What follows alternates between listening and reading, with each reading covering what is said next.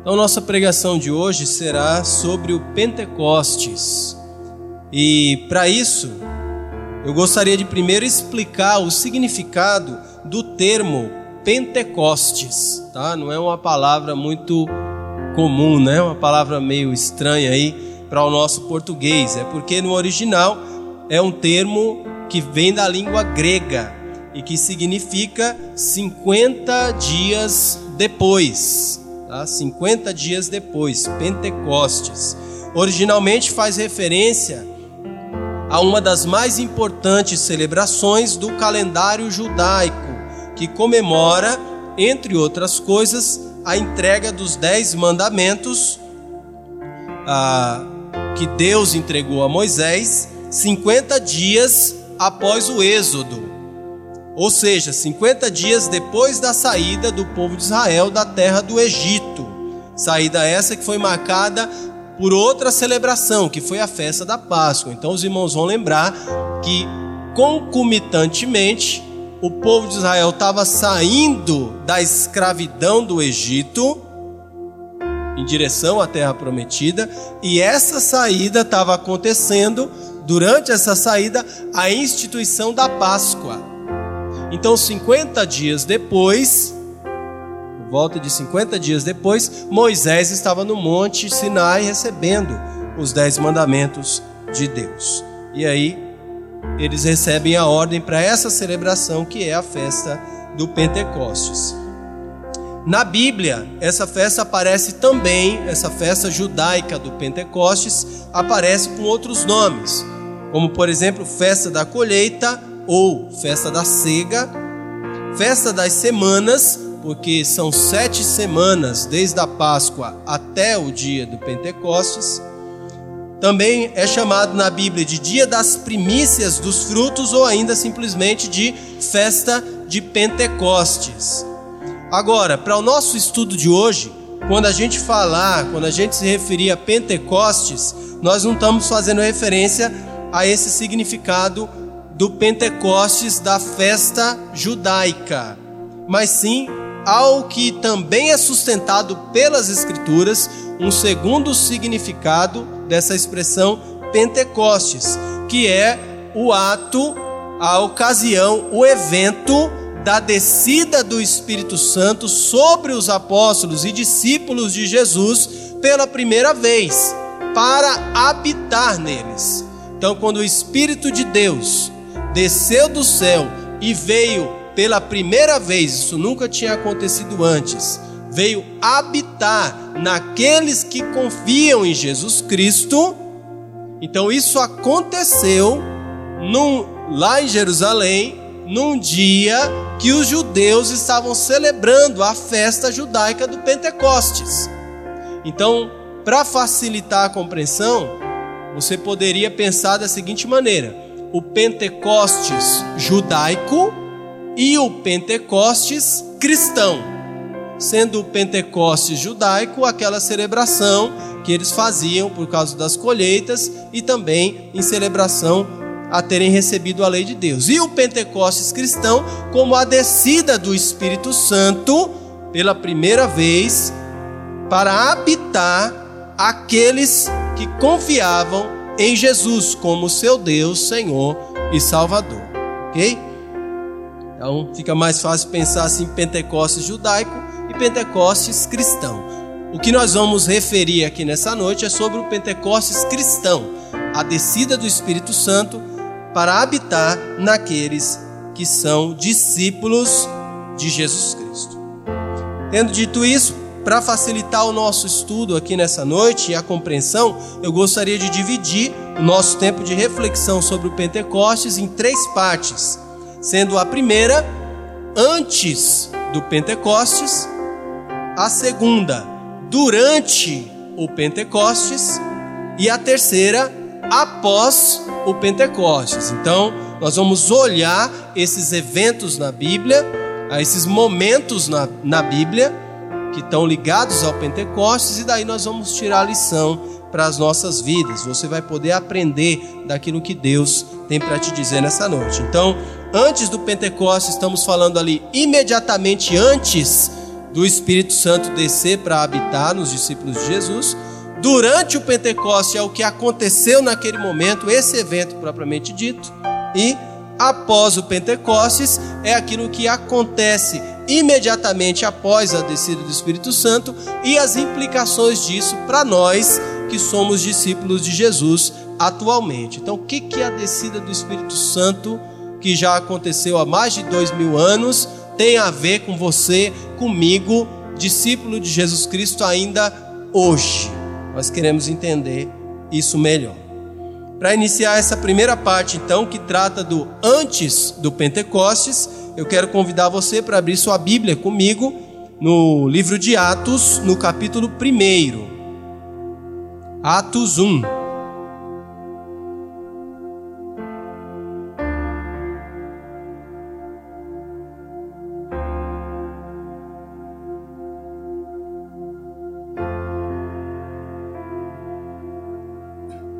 Espero que todos tenham encontrado. Mais uma vez nessa noite eu estou com a versão atualizada das Escrituras. Eu vou fazer a leitura dos dois primeiros versos aqui no capítulo 1 de Atos. Diz assim a palavra do Senhor: Escrevi o primeiro livro, ó Teófilo, relatando todas as coisas que Jesus começou a fazer e a ensinar, até o dia em que depois de haver dado mandamentos por intermédio do Espírito Santo aos apóstolos que escolhera, foi elevado às alturas.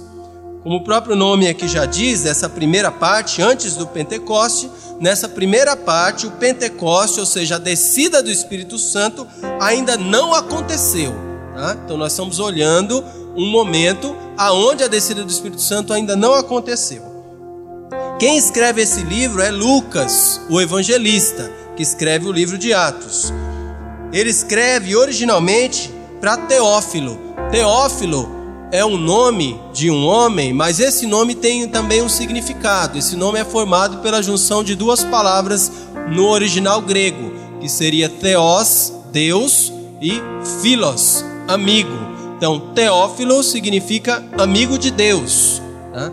Mas mesmo que esse nome, amigo de Deus, possa parecer um título, era realmente o nome de uma pessoa. Muito provavelmente um amigo de Lucas, ah, que era alto funcionário do Império Romano, tudo indica que fosse, que se converteu ao cristianismo. Ele era amigo de Lucas e dá para perceber isso que ele tinha uma posição de destaque porque ele sabia ler, provavelmente tanto em grego quanto em latim, e como era costume daquela época lá, ele também financiou Lucas para escrever o livro de Atos. Então, provavelmente ele investiu financeiramente para que o livro de Atos pudesse ser produzido e ele pudesse ter esse volume aí do livro de Atos que Lucas estaria fazendo. Ele patrocinou isso e a intenção dele era difundir ou espalhar essa mensagem do livro de Atos no círculo de relacionamento dele dentro do alto ali relacionamento do Império Romano. O livro de Atos já é o segundo livro que Lucas escreve dirigido para Teófilo, então, o primeiro livro que Lucas escreveu, dirigindo esse livro para Teófilo, foi o próprio Evangelho de Lucas. Então, eu quero convidar você para dar um salto comigo, deixa marcado aqui em Atos, e vamos lá para Lucas capítulo 1. Nós estamos tentando entender os eventos que antecederam a descida do Espírito Santo, ou seja, o Pentecostes cristão. Lucas, capítulo 1. Evangelho de Lucas, primeiro capítulo.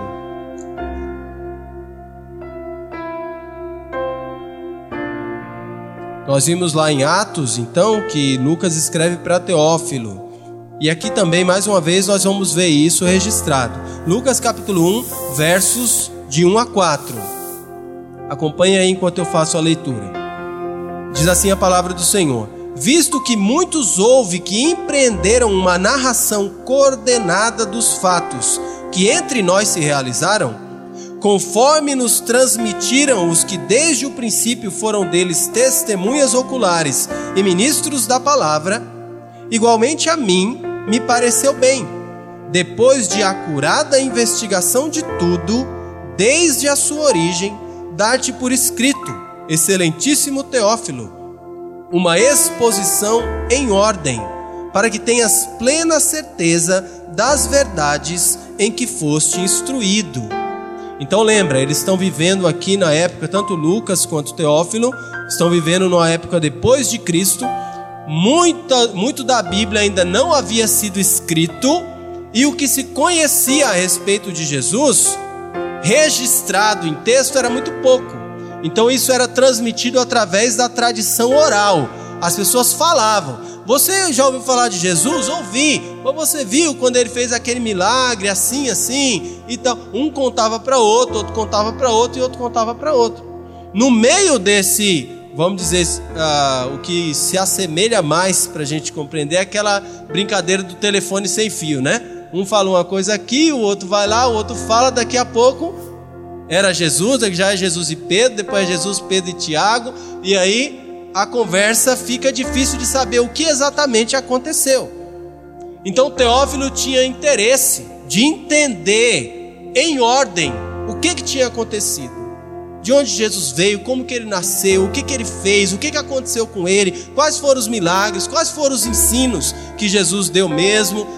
E Lucas, então, é aí, vamos dizer, contratado por Teófilo para fazer esse registro financiado por Teófilo, que era alguém de condições financeiras, e aí ele faz toda essa investigação, toda essa pesquisa, registra isso nesse primeiro livro, que é o Evangelho de Lucas, e aí entrega isso para Teófilo. E lá em Atos já é o segundo livro. Parece que Teófilo se agradou, Lucas fez boa pesquisa, registrou, ele gostou e agora ele já está contratando Lucas para fazer um segundo volume, que é o livro de Atos, inclusive não só financiando a escrita do livro de Atos, que Lucas também registra, como financiando para Lucas algumas das viagens missionárias que ele fez, acompanhando ah, os relatos missionários do livro de Atos. Então Lucas estava em muitos deles lá presente, registrando. Por isso a gente tem esses relatos aí, logicamente, a providência de Deus trabalhando em tudo isso. Bom, então é isso que está acontecendo aqui. Agora, o que, que a gente encontra se a gente fizer uma leitura do Evangelho de Lucas, desse primeiro livro que Lucas escreveu? O que, que a gente encontra a título de conteúdo lá? No Evangelho de Lucas, o primeiro livro que ele escreveu aí, ele descreve a preparação para a chegada de Cristo com o nascimento de João Batista, descreve o nascimento de Jesus, descreve o ministério terreno de Jesus, incluindo os diversos ensinos e milagres que Jesus realizou, descreve a traição que Judas fez contra Jesus, descreve a prisão de Cristo, o julgamento injusto que Cristo sofreu, a crucificação, a morte, o sepultamento, a ressurreição de Jesus ao terceiro dia e também descreve alguns dos dias e atividades que Jesus realizou junto com os discípulos dele após a ressurreição. Então, Jesus morreu, ao terceiro dia ressuscitou e no terceiro dia subiu para o céu. Não foi assim. Então, Jesus ressuscitou e ainda durante vários dias Jesus permaneceu aparecendo, interagindo, realizando coisas e ensinando os seus discípulos, para só depois ele subir ao céu, onde ele está hoje à direita do Pai. Tá? Então, inclusive, alguns desses dias e atividades que Jesus fez junto com os discípulos pós ressuscitado estão registrados aí no Evangelho de Lucas. E aí, como é que Lucas encerra o seu Evangelho? É importante entender como o Evangelho de Lucas encerra, para a gente entender como que o segundo livro, que é Atos, onde vai falar do Pentecostes, como que ele inicia. Então tem uma conexão entre o final de Lucas e o início de Atos. Então dá uma olhada no final do Evangelho de Lucas. Vamos lá para o último capítulo de Lucas e vamos ver como que ele encerrou o seu evangelho.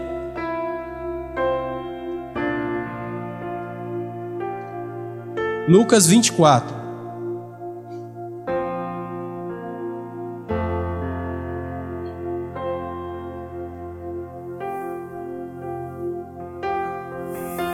Eu vou fazer a leitura aqui dos versos de 50 a 53. Lucas 24, de 50 a 53. Diz assim a palavra do Senhor. Então, ah, desculpa, o contexto aqui está falando da interação entre Jesus e os discípulos dele, tá bom? Então o texto está falando sobre Jesus e os seus discípulos. Agora eu vou ler, verso 50. Então os levou para Betânia e, erguendo as mãos, os abençoou. E aconteceu que, enquanto os abençoava, ia se retirando deles, sendo elevado para o céu. Então eles, adorando-o, voltaram para Jerusalém tomados de grande júbilo, e estavam sempre no templo louvando a Deus. Perceba aí que no final do seu evangelho, Lucas menciona algumas informações importantes. Ele fala que Jesus ia sendo levado para o céu enquanto abençoava os seus discípulos. Uma outra informação que nós encontramos aqui no final do evangelho de Lucas é que os discípulos voltaram para Jerusalém. Isso apareceu aí no verso 52. Mas só que Lucas, ele fala disso sem dar detalhes. Ele não dá detalhes de como Jesus foi subindo para o céu.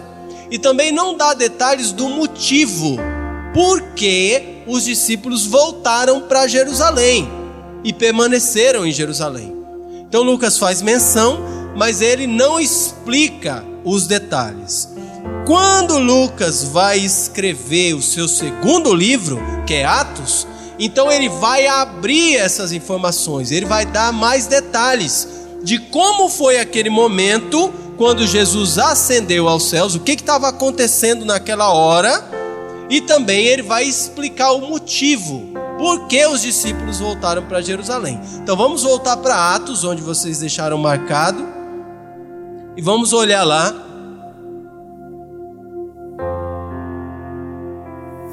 como Lucas começa agora a dar os detalhes daquilo que nós vimos de maneira resumida lá no final do seu evangelho. Veja aí, eu vou fazer a leitura a partir do verso 3 agora até o verso 5. A estes também, depois de ter padecido, se apresentou vivo com muitas provas incontestáveis aparecendo-lhes durante 40 dias e falando das coisas concernentes ao reino de Deus. Verso 4. E comendo com eles, determinou-lhes que não se ausentassem de Jerusalém, mas que esperassem a promessa do Pai, a qual disse ele: De mim ouvistes. Porque João, na verdade, batizou com água, mas vós sereis batizados com o Espírito Santo não muito depois desses dias. Então, perceba aqui alguns dos detalhes que Lucas nos dá nessa descrição aqui até o verso 5. Ele vai dizer que Jesus apareceu aos discípulos após a sua ressurreição durante um período de 40 dias. Lá no final do evangelho ele não fala, não dá essa informação, mas aqui ele dá. Ou seja, Jesus morreu, ressuscitou e aí ficou 40 dias aparecendo e interagindo com os seus discípulos. Uma segunda informação que ele dá, que foi por determinação de Jesus que seus discípulos não se ausentaram de Jerusalém. Então eles voltaram para Jerusalém e permaneceram em Jerusalém porque Jesus mandou eles fazerem isso. Tá? Isso é uma informação importante. Ah, nós vamos ver mais à frente. Um outro, um outro detalhe importante que ele dá é que ah, o motivo dos discípulos permanecerem em Jerusalém é porque eles deveriam esperar o cumprimento da promessa do Pai. Então Deus Pai tinha feito uma promessa e Jesus estava falando para os discípulos: Olha, meu Pai é daquele tipo de Pai que promete e cumpre. Então vocês vão para Jerusalém, fique lá e aguarde. A promessa que o meu Pai fez será cumprida enquanto vocês estiverem lá aguardando. Que promessa era essa? A descida do Espírito Santo. Bom, então é disso que ele estava falando.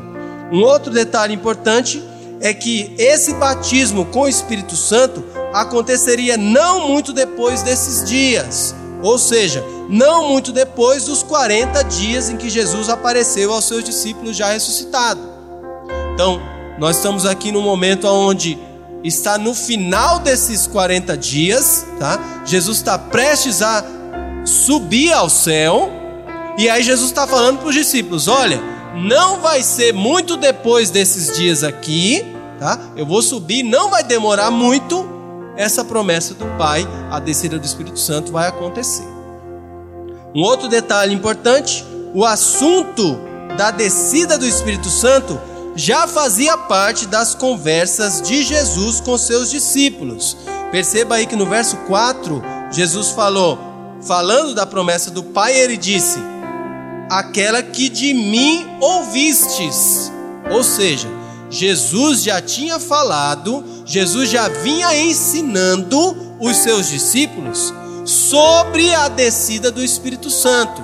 Não foi algo que pegou eles de surpresa, é algo que eles já vinham recebendo ensino de Jesus.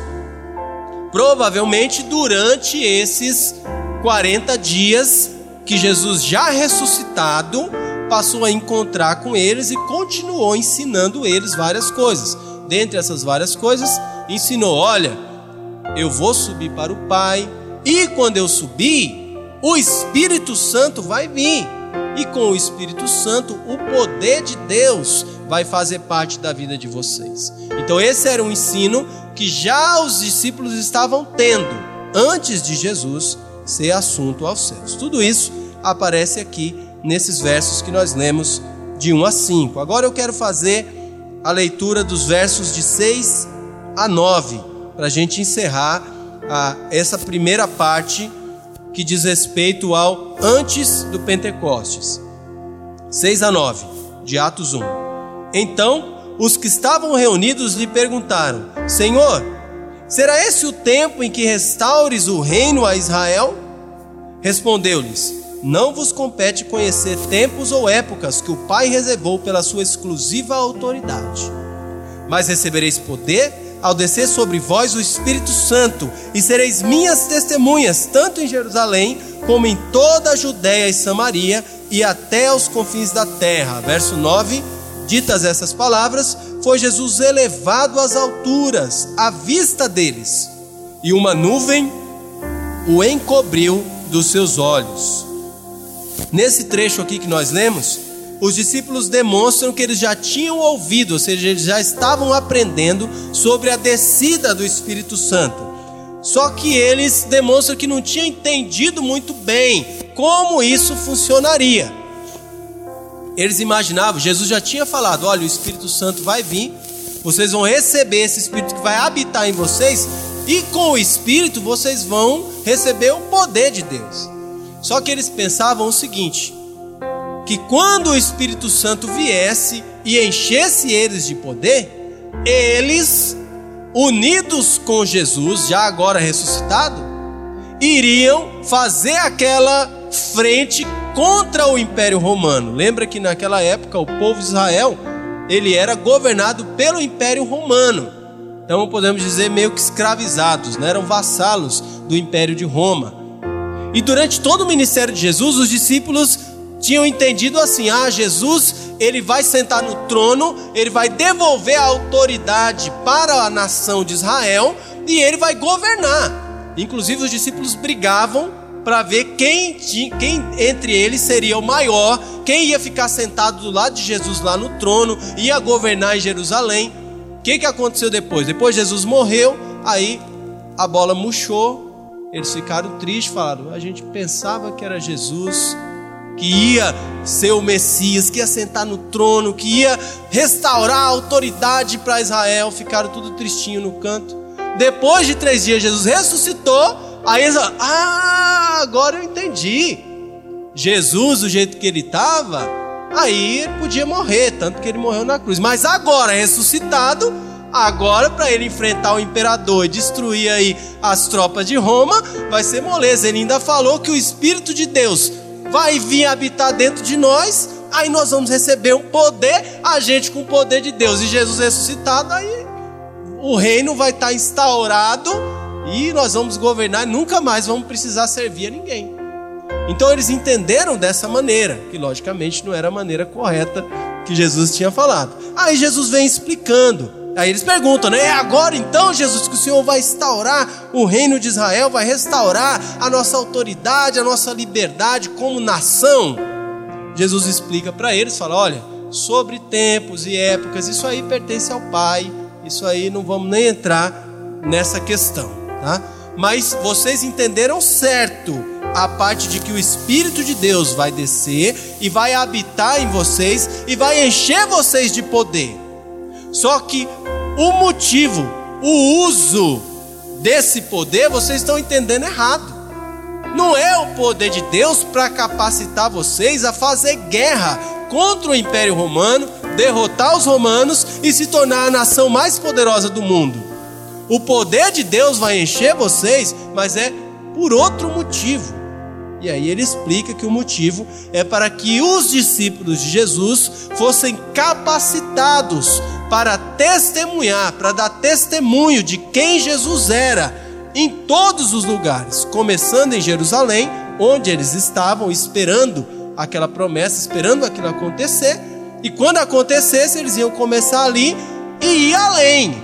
E o limite, a fronteira era até os confins da terra, ou seja, pelo mundo todo. Então eles precisavam disso para poder realizar esse trabalho. Jesus estava falando para eles e explicando. Tá? Então foi isso aí que aconteceu. Então, depois disso, Lucas faz questão de destacar no verso 9, que nós já lemos, que aí sim Jesus vai sendo elevado às alturas à vista deles e uma nuvem o encobriu dos seus olhos. Então, tudo isso aconteceu naquele momento onde Jesus estava subindo aos céus. Jesus estava dando as suas últimas palavras para os discípulos. Então ele achou importante, na última hora, antes de subir, relembrar os discípulos que, número um, eu estou indo, mas o Espírito Santo está vindo.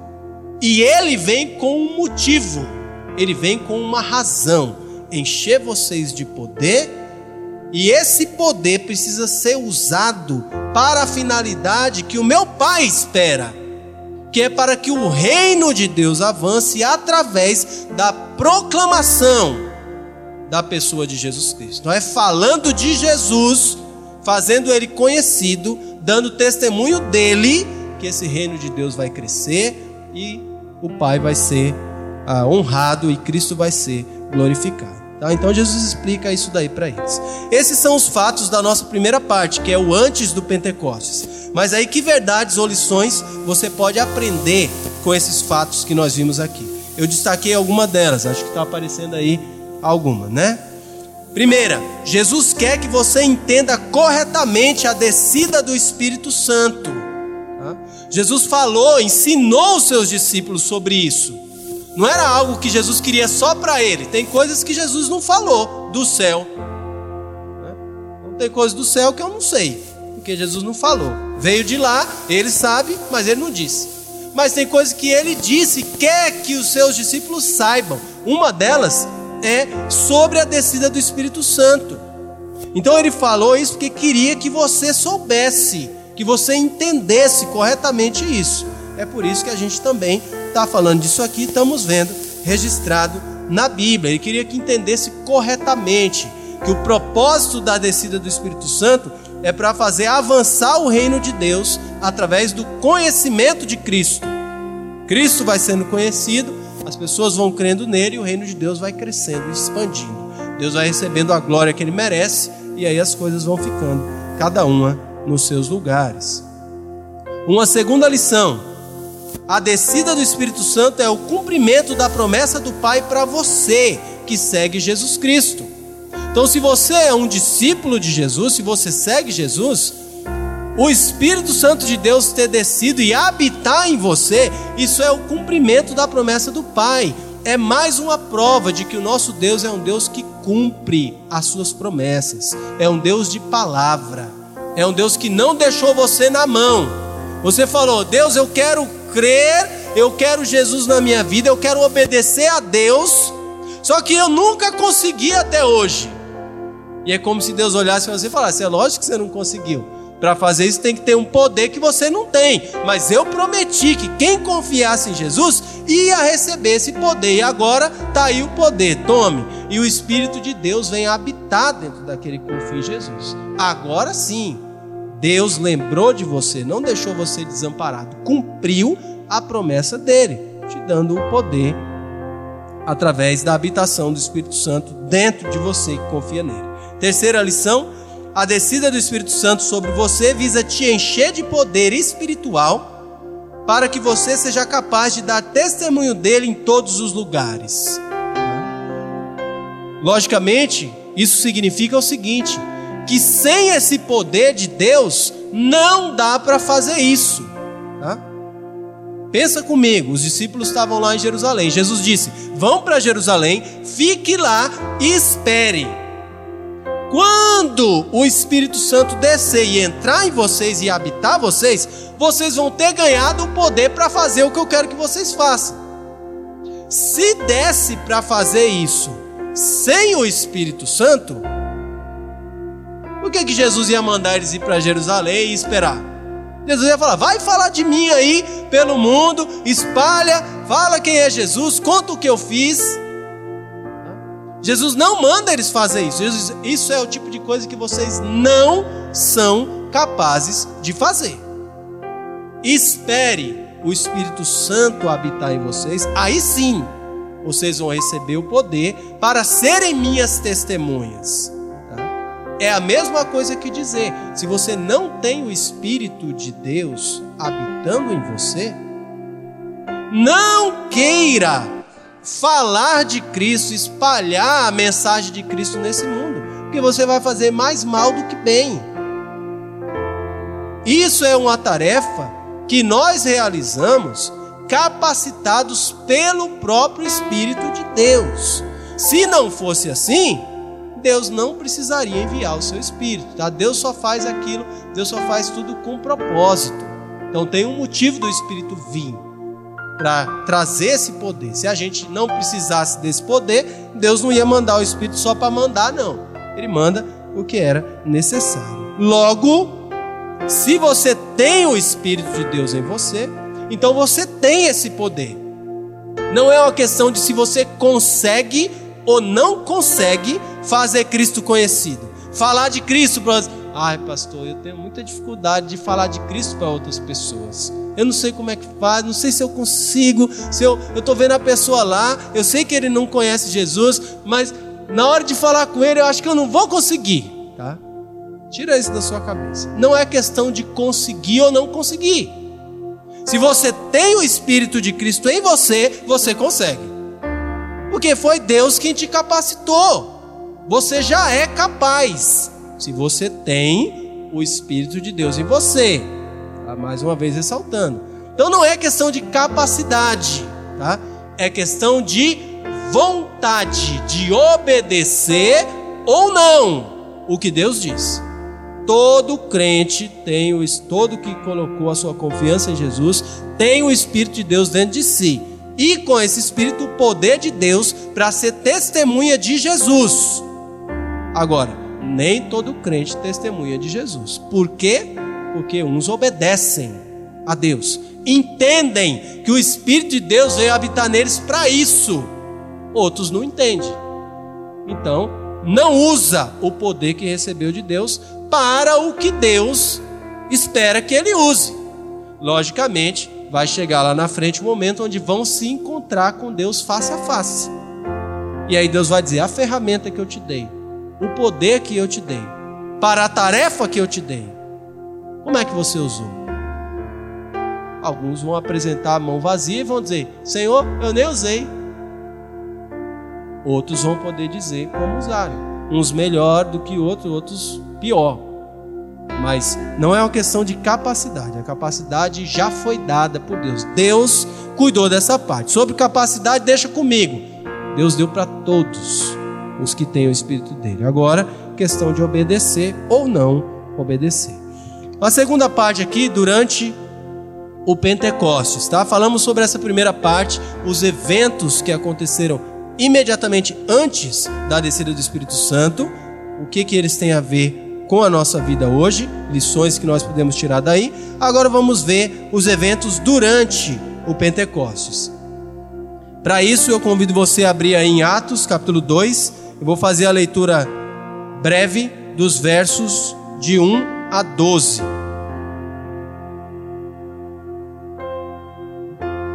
Atos capítulo 2, versos de 1. Vamos ler de 1 a 13. Diz assim a palavra de Deus: Ao cumprir-se o dia de Pentecostes, estavam todos reunidos no mesmo lugar.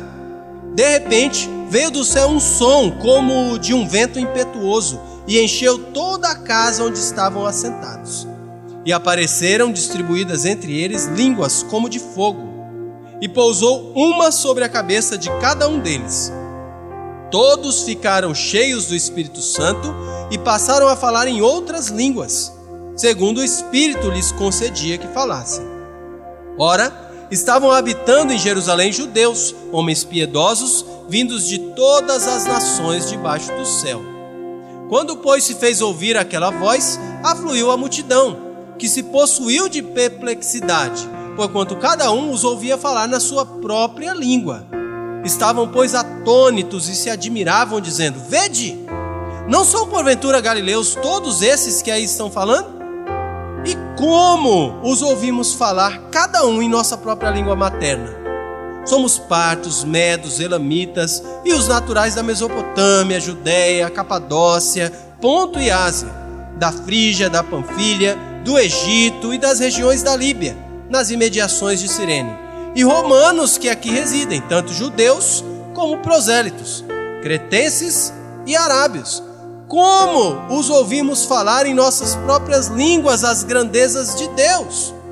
Todos, atônitos e perplexos, interpelavam uns aos outros: Que quer isso dizer?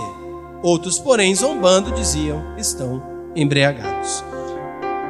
Como o próprio nome aqui já diz, a segunda parte, durante o Pentecostes, então, ah, o Pentecostes está acontecendo, tá? O evento está se dando. E aí nós queremos entender os acontecimentos naquele momento ali. Primeiro, ah, ele nos informa que naquela ocasião, Jerusalém, ah, desculpa, após relatar um som como de um vento que encheu o lugar onde estavam reunidos os discípulos, Lucas também mostra que apareceram entre eles línguas como de fogo e pousaram sobre cada um deles, deixando eles cheios do Espírito Santo e capacitando-os para falar em outras línguas segundo o Espírito Santo lhes concedia. Lucas então começa a explicar o contexto em que isso aconteceu e dá mais detalhes de como isso aconteceu. São os versos que nós lemos depois. Então, primeiro ele nos informa que naquela ocasião Jerusalém estava cheia de todas as nações debaixo do céu, ali reunidas para a festa. Ah, então lembra ah, o Pentecoste judaico, a festa que os judeus celebravam, estava acontecendo. Muitas nações estavam ali reunidas, judeus de várias nações. E por volta ali de umas 15 a 17 linguagens diferentes. Tá? Então, estava muita gente reunida ali, estrangeiros reunidos em Jerusalém, por conta da festa, para a celebração da festa. Depois, Lucas nos ajuda a entender que as pessoas dessas nações, cada um os ouvia falar na sua própria língua. Ou seja, Lucas nos explica que as línguas faladas ali eram idiomas conhecidos por aquelas pessoas e que a presença a, que a presença daquela multidão de estrangeiros é o que justificou a capacitação miraculosa dos discípulos falando em outras línguas, tá? Ou seja, tinha muitos estrangeiros ali, várias línguas faladas. Então, quando o Espírito Santo desceu e veio habitar nos discípulos de Jesus, o poder de Deus capacitou aqueles discípulos. Agora, como que esse poder se manifestou? Como que esse poder apareceu? Apareceu através deles falarem várias línguas. E o motivo? Por que o poder de Deus se manifestou através deles falarem várias línguas? O poder de Deus pode se manifestar de outra maneira? Pode. né? Então, olha, o poder de Deus está em mim, quer ver? Aí, se Deus colocou o poder e ele vai manifestar, por exemplo, ele podia fazer aqueles discípulos voarem. Deus tem poder para fazer uma pessoa voar? Sair do céu assim e subindo? Tem? Olha, tem ou não tem? Tem. Já fez isso ele alguma vez? Já, né? Vai fazer de novo? Vai, né? Vai, se Deus quiser, hoje ele faz o arrebatamento e a gente sobe. Então, Deus tem poder para fazer. Por que os discípulos na hora ali não começaram a voar? Né? Rapaz, é Deus, o poder de Deus, eles estão voando, é mesmo, é verdade. Por que eles não voaram naquela hora em vez de, por exemplo, falar várias línguas? Como eu já disse, Deus faz tudo com um propósito definido. Então, o ambiente, a presença de estrangeiros ali, tornou necessário que a manifestação do poder de Deus naquela ocasião fosse o falar em línguas diferentes que eles não tinham estudado, que eles não conheciam. Era uma prova do poder de Deus se manifestando, tá bom? Então isso fica claro na explicação que Lucas dá aqui. Lucas também destaca quais foram as reações daquelas pessoas lá que estavam vendo os discípulos de Jesus falando em outras línguas. Ele diz no verso, verso 7: estavam atônitos e se admiravam, e ainda ah, todos atônitos e perplexos, é o que aparece no verso 12. Então, Lucas destaca a reação. A, a reação deles foi a mesma. Se os discípulos tivessem voado, ou então se tivesse falado em outras línguas, a reação foi a mesma. Eles ficaram tudo espantados Gente, que negócio é esse? Não estou entendendo nada. O que, que é isso? Ah, os estrangeiros que estavam ali ouvindo ah, o que eles estavam falando. Também Lucas destaca que o conteúdo falado ali pelos discípulos eram as grandezas de Deus sendo proclamadas. Eles não estavam conversando se ia chover, se não tinha chovido, que dia ia ser a colheita. Eles estavam falando as grandezas de Deus, falando como Deus é grande, como Deus é maravilhoso. Logicamente, essa mensagem das grandezas de Deus carregava em si o conteúdo da proclamação de Cristo. Olha como Deus é grande. Ele mandou Jesus aqui. Jesus é Deus. Ele nos salva. Ele cancela os nossos pecados e outras coisas. A Bíblia não dá detalhes do conteúdo, uh, cada coisa que eles disseram, mas deixa claro que o conteúdo proclamava as grandezas de Deus. E por fim, Lucas faz questão de destacar o interesse repentino deles e entender tudo o que estava acontecendo. Quando ele diz lá, que quer isto dizer? Tá? Então é, são eles perguntando: Olha, eu não estou entendendo nada. Levantando a mão, eu tenho uma pergunta: Peraí, o que está acontecendo aqui? Por que, que vocês, que são todos daqui, deveria estar tá falando a língua daqui, estão falando um monte de língua diferente? Não entendi nada. Eu quero entender: o que, que é isso?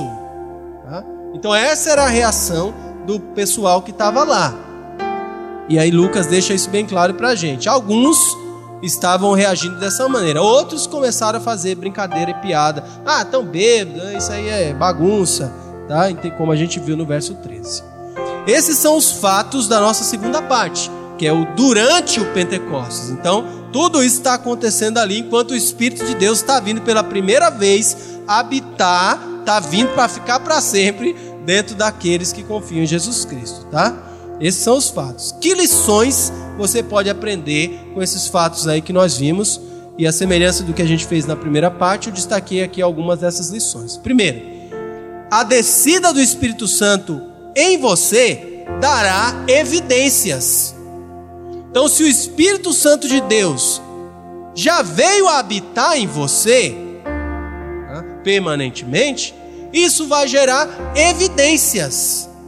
Naquela ocasião, a evidência que o poder de Deus estava nos discípulos, nos, nos, seguidores de Jesus, foi o falar em línguas, porque a ocasião, a circunstância cabia para aquele tipo de demonstração de poder. Logicamente, hoje, nós não estamos aqui, hoje à noite, por exemplo, o Espírito Santo de Deus pode vir habitar em algum de nós. Basta que essa pessoa, se ainda não confiou em Cristo, confie agora mesmo. Vai receber o Espírito de Deus agora mesmo. Promessa do Pai, promessa que ele cumpre. Tá? Se isso acontecesse, meio de nós aqui, nós não temos uma multidão de estrangeiros.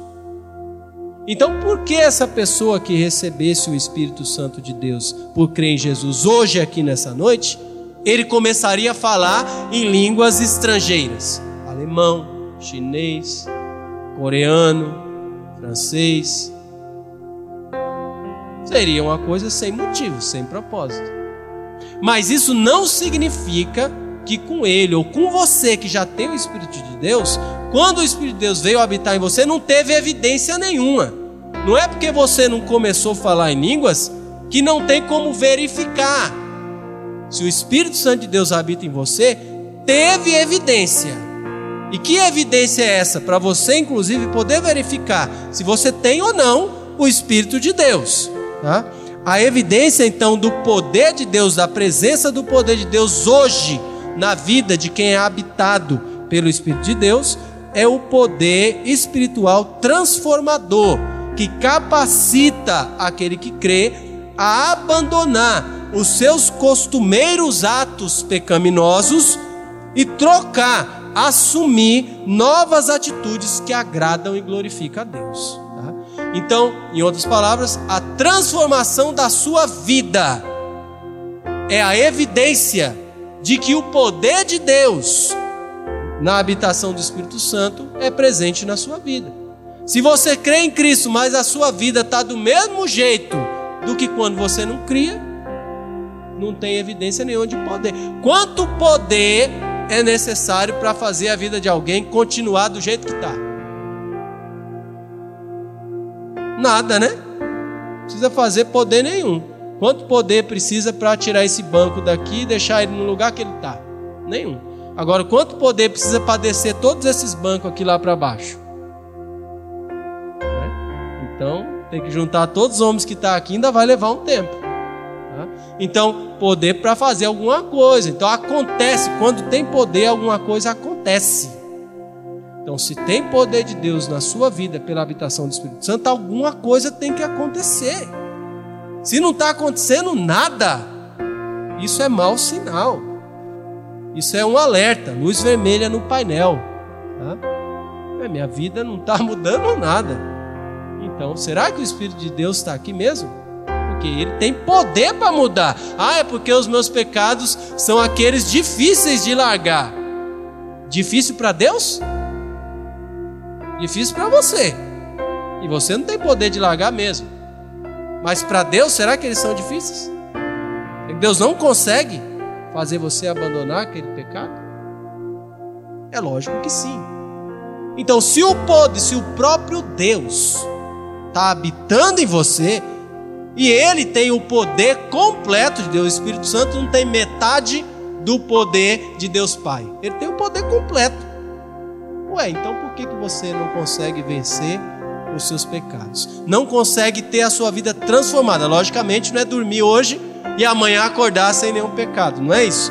Mas com o passar do tempo, dia após dia, ser aperfeiçoado, ser santificado, pecar menos, não nas mesmas coisas que você tem pecado, e se entristecer quando você peca. Se essas coisas não acontecem com você, cuidado, isso é um alerta. O Espírito Santo de Deus não está aí. Você precisa receber ele ainda. Então, essa é, é uma das questões. Tem evidência quando o Espírito Santo está em você. Segundo, a ação do Espírito Santo em você despertará o interesse dos descrentes. Logicamente, não de todos os descrentes. A gente viu lá que alguns zombaram, não quiseram acreditar. Mas tiveram descrentes que falaram: Eu quero entender. Ué, vocês não, não falavam antes em outra língua, começaram a falar outros idiomas, língua que vocês não estudaram. Que negócio é esse? Me explica aí a mesma coisa vai acontecer, deve acontecer. Você é uma pessoa de um jeito, responde de um jeito, trata as outras pessoas de um jeito, vive a sua vida de um jeito. Quando o Espírito de Deus entra na sua vida porque você creu em Cristo, agora a evidência vai aparecer mudança de vida. E as pessoas descrentes na sua volta vão olhar e vão dizer: Ué, peraí, esse aí é o José? Ah, o José fazia isso, fazia assim, falava, agora não está mais daí. Será que é ele mesmo? É justamente o que aconteceu muitas vezes nos milagres de Jesus, né? As pessoas viam aquele que tinha o poder de Deus tinha tocado a vida daquela pessoa, e a pessoa fala: será que é ele mesmo? Esse é aquele cego? Esse é aquele aleijado? Não, peraí, não é, tá diferente. A mesma coisa precisa acontecer. Tá? Então a ação do Espírito Santo em você vai despertar interesse dos descrentes. E Deus faz isso. Deus desperta o interesse dos descrentes. Para que eles tenham interesse e possam ouvir aquilo que Deus te capacitou para proclamar. Olha aí, é tipo aquele ditado que diz: é juntando a fome com a vontade de comer. Deus te deu o espírito dele para te capacitar para falar, e aí Deus desperta, pela transformação que acontece na sua vida, o interesse do descrente para saber. Ué, por que, que você consegue ser fiel para sua esposa? Por que, você consegue ser honesto no seu trabalho? Por que, que você não é dos alunos bagunceiros aqui da escola e sempre tira nota boa? Por quê? E eu tento fazer isso e não consigo é o interesse dos descrentes sendo despertado pela transformação de vida que Deus fez na sua. Para você agora só ó, encaixar a tampa na panela. Por fim, a dessa segunda parte, a ação do Espírito Santo em você te levará a fazer que outros conheçam as grandezas de Deus. Então, foi isso que aconteceu. Eles falaram em outras línguas, mas proclamando as grandezas de Deus, falando como Deus é grande. A mesma coisa é para acontecer com você. Proclamar as grandezas de Ah, pastor, eu não sei fazer isso. É só falar o que Deus tem feito na sua vida. Deus nunca fez nada por você? Ah, pastor, não lembro de nada não. Será que é você essa pessoa? Acordou com saúde? Tá gripado? Quem tá gripado aí? Fala um sinal, quero ver. Tem gente gripada? Olha, a maioria não tá, ou então tá com medo de levantar a mão ou já dormiu, tá? Tô quase terminando. Tá? Então, se a maioria não tá gripado, quem é que fez você ficar bom? Quem é que tem te dado essa saúde? Gente, o problema do crente muitas vezes é que ele não dá crédito a Deus. Ele recebe as bênçãos, recebe o benefício do Senhor, e aí, se ele for falar isso, que sorte! Não gripei esse ano. Nem tomei a vacina e nem gripei. Que sorte! Ano que vem eu fiquei ruim, hein? Olha. Gente, o crente não pode fazer isso. Tá? Você recebe o Espírito de Deus para proclamar as grandezas de Deus. Graças a Deus que o Senhor me livrou de ficar doente nesse ano. Gripou, Graças a Deus que eu só peguei uma gripe e já estou sarando, porque Deus me ajuda. De todo jeito a bondade de Deus está presente. Agora a gente precisa enxergar e dar o crédito a quem merece, que é Deus. Nada acontece sozinho por acaso. Tá? É Deus quem está por trás. Então lembra disso. Vamos terminar. Terceira e última parte. Após o Pentecostes. Tá? Então, dois versos aqui em Atos capítulo 2, é o verso 38 e o verso 39 para a gente encerrar.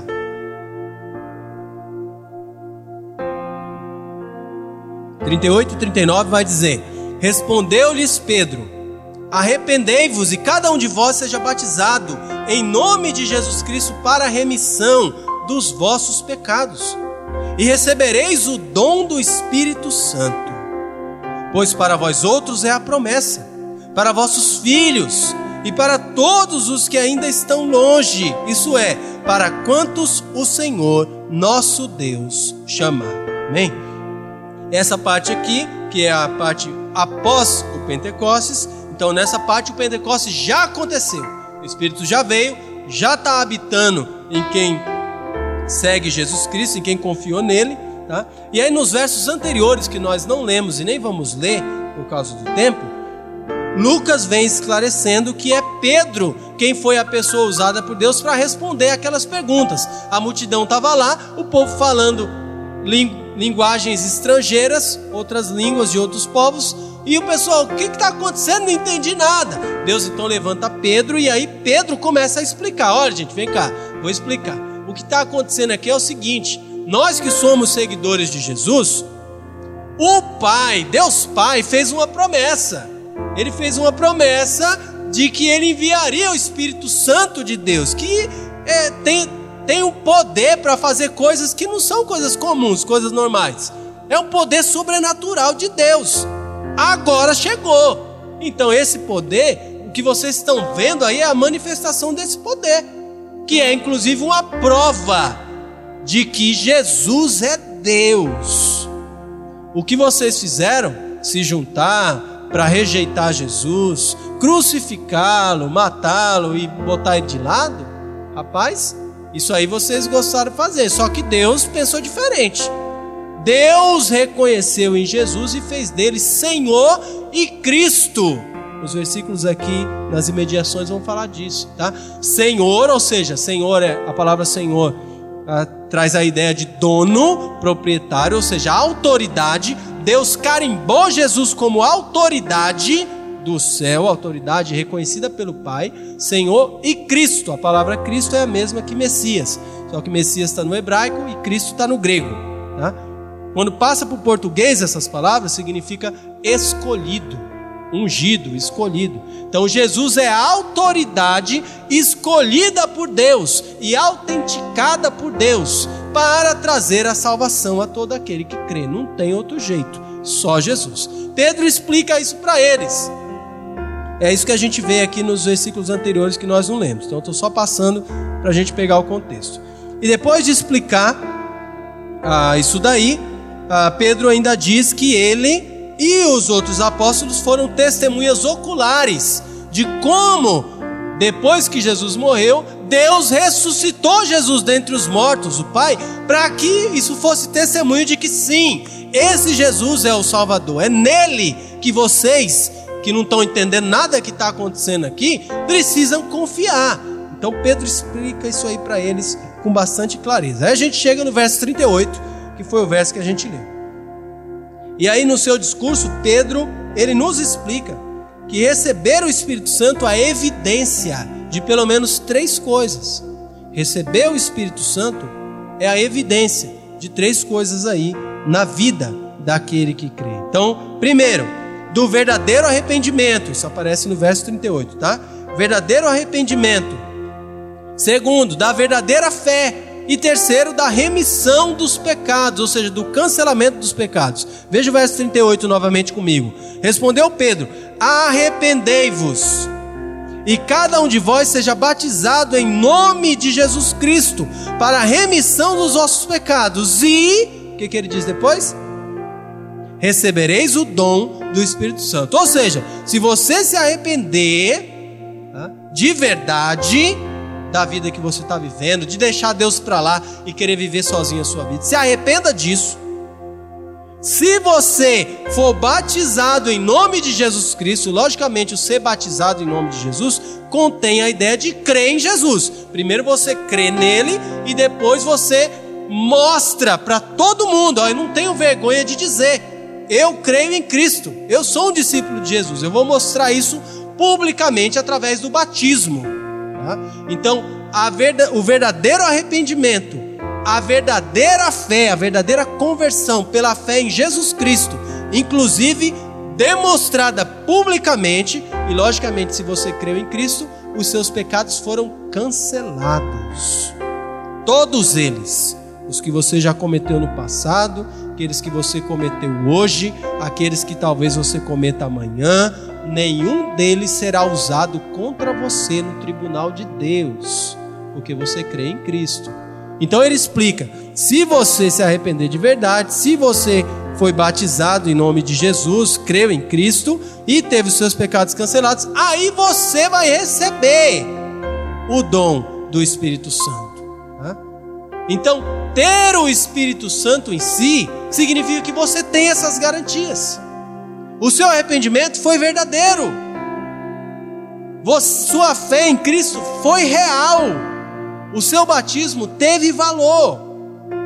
E os seus pecados não pesam mais contra você diante de Deus, por causa de Cristo, por causa da fé que você pôs em Cristo. Então isso é evidência, tá? A presença do Espírito Santo evidencia isso. Já no verso 39, ele também nos explica que o recebimento do Espírito Santo visa alcançar a todos que ainda estão longe mas que têm sido chamados pelo Senhor nosso Deus. Ele fala lá no verso 39: essa promessa é para vocês, essa promessa é para os seus filhos e para todos que ainda estão longe, logicamente aí longe de Deus. Tá? Então, esses são os fatos dessa nossa terceira parte, que é após o Pentecoste, imediatamente após o Pentecoste. Mas que verdades e lições dá para tirar daqui? Tem duas, eu vou declarar. Primeira, Deus quer usar você para chamar pessoas que estão longe dele para receberem o Espírito Santo. Então, essa descida do Espírito Santo que aconteceu há mais de dois mil anos atrás, tá? não foi algo que aconteceu só lá, não. Ela continua, o Espírito Santo continua vindo habitar em pessoas, ainda hoje. Quem é o alvo de Deus para que o Espírito dele habite dentro dessas pessoas? Aqueles que ainda estão longe de Deus. Como é que Deus vai fazer isso? Deus não olha quem está longe e vai jogando o Espírito Santo lá do céu. Essas pessoas precisam ouvir de Cristo.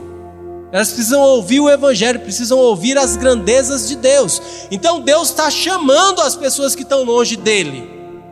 Mas a maneira de Deus chamar e levar elas a crerem e receber o Espírito Santo é através de você que é crente.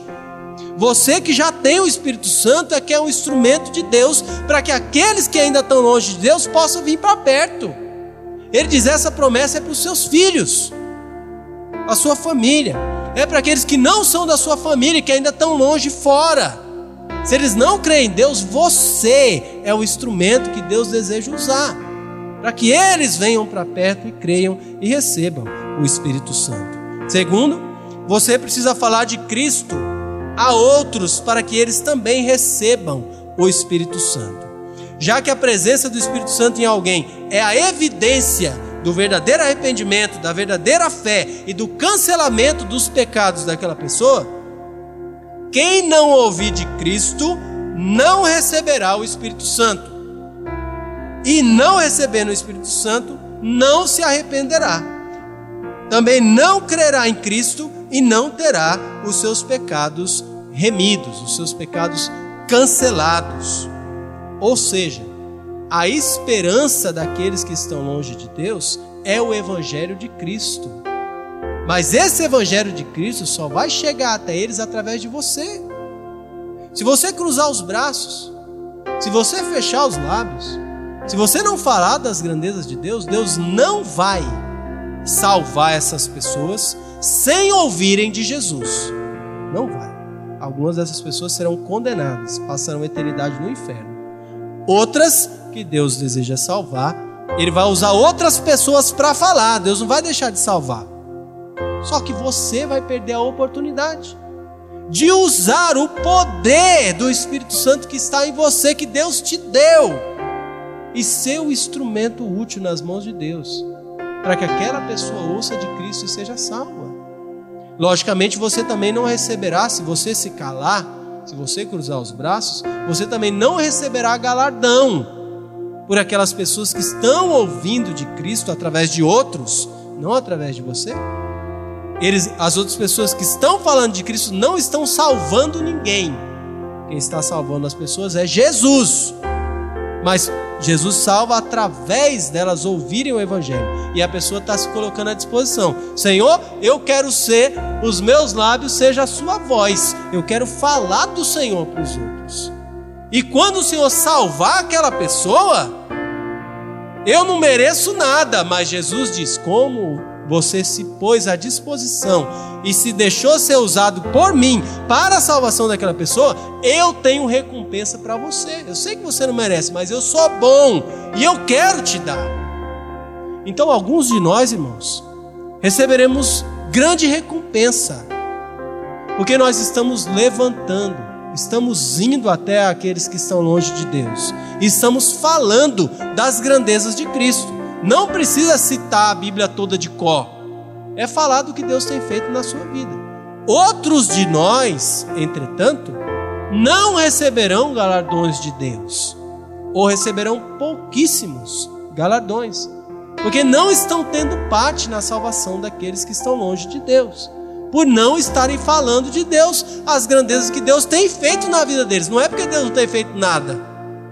É porque em vez de dar o crédito a Deus, eles dão para a sorte, eles dão para um, um ano bom, as coisas melhoraram, a economia mudou o presidente, e aí vai.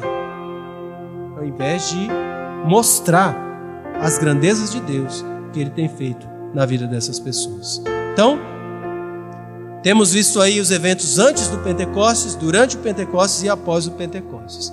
Verdades que Deus tem nos dado, lições que nós podemos aprender, mas a principal delas, você que confiou em Jesus Cristo, foi capacitado por Deus, recebeu o Espírito Santo dele com um propósito: usar esse poder que é de Deus para que outros possam ouvir de Cristo. Você pode obedecer ou você pode desobedecer, você pode falar ou se calar. Qual dessas duas atitudes você terá? Vamos orar. Senhor nosso Deus, nós agradecemos pela tua palavra, tua palavra que nos desafia, tua palavra que nos chama à realidade das coisas espirituais e eternas, valores que tratam de vida ou morte eterna e nos fazem lembrar de como o Senhor é amoroso e nos permite participar do grande plano de salvação realizado pelo Senhor Jesus Cristo. Nos ajuda, Senhor, a encontrar o nosso lugar, a realizar o nosso papel de maneira satisfatória, para que possamos, nós que confiamos em Ti, nós que recebemos esse maravilhoso presente do Teu Espírito Santo habitando em nós, possamos cumprir a nossa missão e recebermos os galardões que o Senhor tem reservado para aqueles que forem fiéis. Também, Senhor, te peço, derrama a tua misericórdia, a tua graça em relação àqueles que têm falhado nesse compromisso, nessa responsabilidade. Eles têm o teu espírito, mas não estão usando o poder de Deus para cumprir a missão de fazer Cristo conhecido àqueles que ainda vivem longe de Deus. Transforma, Deus, que hoje essa pregação e a tua palavra os desafie para movimentarem-se na direção da tua vontade. Essa é a nossa esperança é a oração que apresentamos a Ti no santo e bendito nome de Jesus Cristo, nosso Senhor, Salvador e Deus. Amém.